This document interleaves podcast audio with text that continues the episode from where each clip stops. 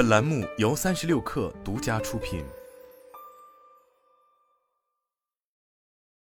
本文来自雷达 Finance，很遗憾，不得不离开一手参与创办的领跑汽车。非常热爱领跑事业，但由于劳动合同到期，公司提出不再续约。面对近期传的沸沸扬扬的离职传闻，领跑汽车联合创始人吴宝军在微博如是说道：“历时三年零八个月，吴宝军最终不得不抱憾与领跑汽车的总裁之位作别。但从吴宝军微博的发声来看，此次离开领跑汽车似乎并非其本意。而去年十二月，吴宝军对董宇辉事件的相关表态，似乎也暗有所指。雷达财经梳理发现，在加入领跑汽车之前，吴宝军曾先后在标致汽车、广汽本田、广汽丰田和众诚保险等多家企业就职。在朋友的引荐下，原本打算去恒大汽车的吴宝军，机缘巧合下来到了领跑汽车。据吴宝军介绍，在任期间，自己超预期的达成了来公司之前签署的聘用协议的三大目标。另据领跑汽车发布的二零二二年年报显示，当年吴宝军的薪酬高达四千三百八十二点三万元，仅次于公司创始人、董事长、首席执行官朱江明五千六百三十六点一万元的薪酬。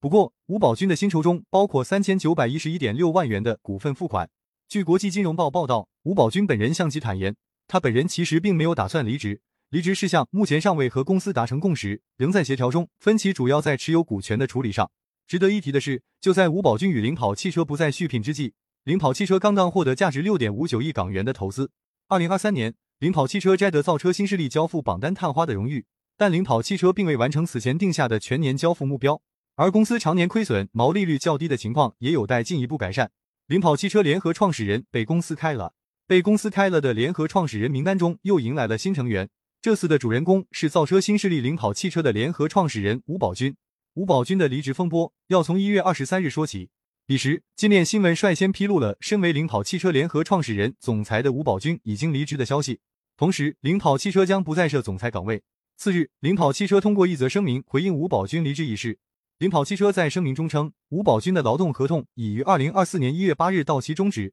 经董事会决议，公司不再续聘。据领跑汽车透露，吴宝军近一年来主要负责战略发展和公共事务相关工作。经公司决议，吴宝军离开公司后，相关业务后续将由副总裁李腾飞负责。本以为这起风波就此画上句号，随后吴宝军本人通过微博对此次离职风波进行回应。据吴宝军透露，其劳动合同于二零二四年一月八日终止。一月十九日。公司董事会以通讯方式决议不再由其担任领跑科技总裁职务，但吴宝军也表示，目前自己仍担任董事职务。不过，吴宝军回应中的部分措辞却颇耐人寻味。很遗憾，我不得不离开一手参与创办的领跑汽车。我非常热爱领跑事业，但由于劳动合同到期，公司提出不再续约。至于自己通过宁波锦航和员工持股计划持有的股权，吴宝军透露，处理方案目前正在协商中。雷达财经通过领跑汽车此前发布的财报了解到，截至去年上半年末。吴宝军共计持有领跑汽车一千三百三十点六五万股股份，占总股本的百分之一点一六。另据港交所披露的信息显示，今年一月二日，吴宝军出售其拥有的五万股领跑汽车股份，以每股三十三点六港元计算，这笔交易的价值为一百六十八万港元。交易完成后，吴宝军仍持有领跑汽车一千三百四十五点六五万股份。值得注意的是，此次被公司踢出局的吴宝军，去年十二月曾多次在微博发表或转发与东方甄选及董宇辉相关的内容。十二月十六日，吴宝军曾在微博留下“狗血剧继续播，高级打工者的狗血故事，支持罗永浩的观点”等评论。没想到一个多月后，吴宝军也没能保住自己领跑汽车的总裁身份。有网友还在吴宝军的评论区留言道：“刮到自己身上了。”另据媒体报道，同日吴宝军还曾在微博写道：“因为本质上别人是王，你是将。杨修得罪了曹操，你看有啥好下场？韩信功劳那么大，最后还不是被刘邦给卡了？兔死狗烹，鸟尽弓藏。”这几乎都是历史的必然。功劳越大，越要谦卑、忠诚、努力，给公司足够的安全感，让领导觉得我们董宇辉特别靠谱，让他顶大梁没问题，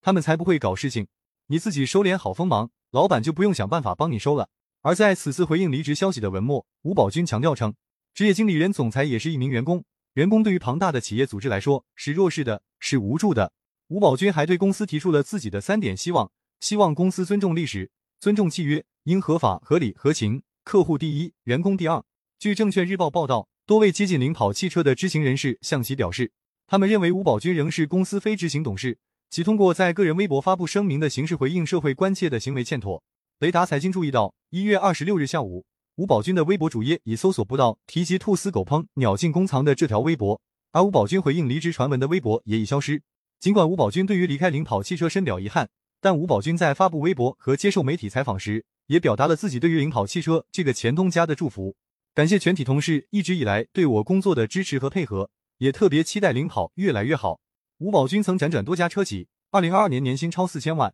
雷达财经通过官网获悉，目前领跑汽车的高级管理层团队包括创始人、董事长、首席执行官朱江明，高级副总裁兼首席运营官许军，高级副总裁兼首席营销官张维利，高级副总裁兼董事会秘书静华，高级副总裁曹丽，高级副总裁周洪涛，副总裁吴存，副总裁舒春成。此番没能继续在领跑汽车工作的吴宝军，其实算得上是汽车行业的一名老司机，其在汽车行业已有三十年左右的从业经历。在战略管理、公司运营、产品管理、汽车营销和销售、投融资、保险、财务管理等方面有着丰富的经验。在加入领跑汽车之前，吴宝军曾辗转于多家车企。早在1993年，吴宝军就已在标致汽车工作。在此期间，吴宝军担任过广州标致汽车有限公司销售科东北区域经理。1998年，吴宝军加盟本田汽车，担任广汽本田汽车有限公司销售科管理系系长。转眼时间来到了千禧年后，在2005年至2012年的数年时间里。吴宝军历任广汽丰田汽车有限公司销售部长、规划营销部长，之后一直到二零二零年，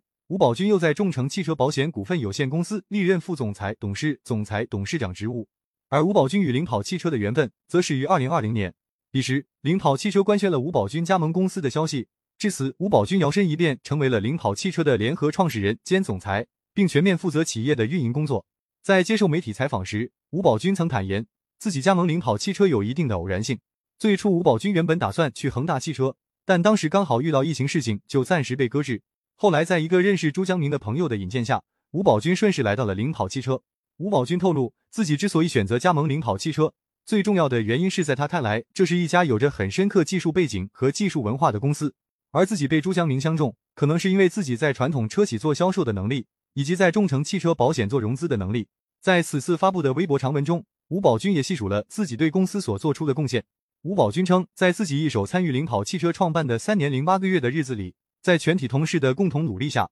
领跑汽车从二零二零年销售一万台，二零二一年当年销售实现四点三二万台，累计销售实现五点五万台，到二零二三年销售超过十四点四万台。还有特别一提的是，领跑汽车二十二年九月份顺利在港交所 IPO，二十三年确立了与 Stellantis 集团的合作，这都是巨大的成果。吴宝军直言，自己超预期的达成了。来公司之前签署的聘用协议的三大目标，在任期间，领跑汽车给吴宝军的待遇如何？据领跑汽车此前发布的二零二二年年报显示，二零二二年吴宝军的薪酬为四千三百八十二点三万元，其中包括工资及薪金三百三十三点四万元，酌情花红一百二十四点七万元，以及股份付款三千九百一十一点六万元。可以作为参照的是，担任领跑汽车董事长、首席执行官的朱江明，以及担任执行董事兼高级副总裁的曹丽。去年的薪酬分别为五千六百三十六点一万元、一千九百八十四点四万元。换言之，去年吴宝军的薪酬仅次于创始人、董事长、首席执行官朱江明。据此计算，二零二二年领跑汽车给吴宝军和前述两位高管发放的薪酬合计超过一点二亿元。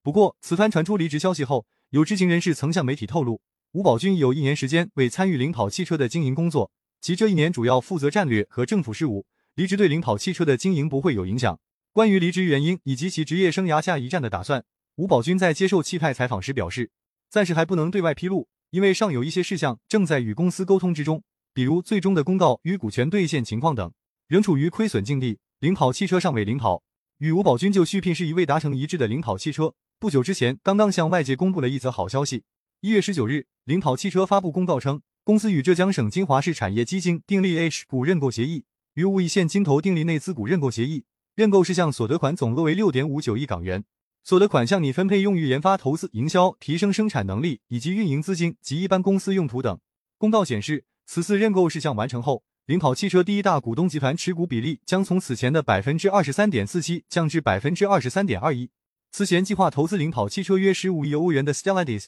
其所持股份的比例也将由此前的百分之二十一点二六降至百分之二十一点零二。而领跑汽车的公众持股量则约为百分之五十一点五五。回顾领跑汽车的发展，这家成立于二零一五年的公司，如今已迈入第九个年头。二零二二年九月，领跑汽车在港交所敲钟上市。尽管领跑汽车借此成为继魏小李之后又一家登陆港股的造车新势力，但其仍不得不正视自己与同行之间的差距。雷达财经了解到，二零一九年至二零二一年，领跑汽车的营收从一点一七亿元攀升到了三十一点三二亿元。二零二二年。领跑汽车的营收再度大增百分之两百九十五点四一至一百二十三点八五亿元，但与同行相比，领跑汽车的营收规模仍存在着明显的差距。同一年，蔚来、理想汽车、小鹏汽车的年度营收分别为四百九十二点六九亿元、两百六十八点五五亿元、四百五十二点八七亿元。而在盈利能力方面，领跑汽车与绝大多数的新势力一样，常年处于亏损状态。二零一九年至二零二二年，领跑汽车的年度净亏损分别为九点零一亿元、十一亿元、二十八点四六亿元、五十一点零九亿元。据此计算，领跑汽车在这四年的时间里，累计亏损金额便接近一百亿元。与理想汽车已经率先实现盈利不同的是，领跑汽车目前还在亏损泥潭苦苦挣扎。不久前，领跑汽车晒出的二零二三年三季报显示，去年第三季度，领跑汽车归属于股东应占亏损为九点八六亿元。同期，领跑汽车的毛利率为百分之一点二。相较二零二二年第三季度负百分之八点九，以及二零二三年第二季度负百分之五点二的毛利率有了明显的改善。对此，领跑汽车在财报中解释称，毛利率同比增长主要归因于销售车型结构的改善带来的平均售价提升以及持续的降本，环比增长则主要归因于持续的降本。我们在二零二三年第三季度提前达成毛利率转正的目标，季度毛利率达到百分之一点二，这意味着我们向本公司盈利的目标又靠近了一步。面对公司前述提到的毛利率表现，身为领跑汽车一把手的朱湘明如是说道。不过，领跑汽车这样的毛利率表现显然还不足够优秀。正如夺得去年销冠荣誉的理想汽车的创始人李想所说，头部的新势力品牌毛利率需要保持在百分之二十以上，才能保障长期健康发展，否则根本无法持续投入研发、交付等长期投资。就交付量表现而言，二零二三全年，领跑汽车共交付新车十四万四千一百五十五辆，同比增长近三成。但与二零二二年 Q 三业绩发布会上定下的二十四万辆的年度交付目标相比，仅完成了计划的六成左右。而与其他造车新势力相比，领跑汽车在交付量方面的表现也仍有进步空间。去年全年交付量排在领跑汽车之前的，分别是交付量达三十七万六千零三十辆的理想汽车，以及交付量达十六万零三十八辆的蔚来。小鹏汽车以十四万一千六百零一辆的交付量紧随领跑汽车之后，领跑汽车则是造车新势力全年交付榜单的探花。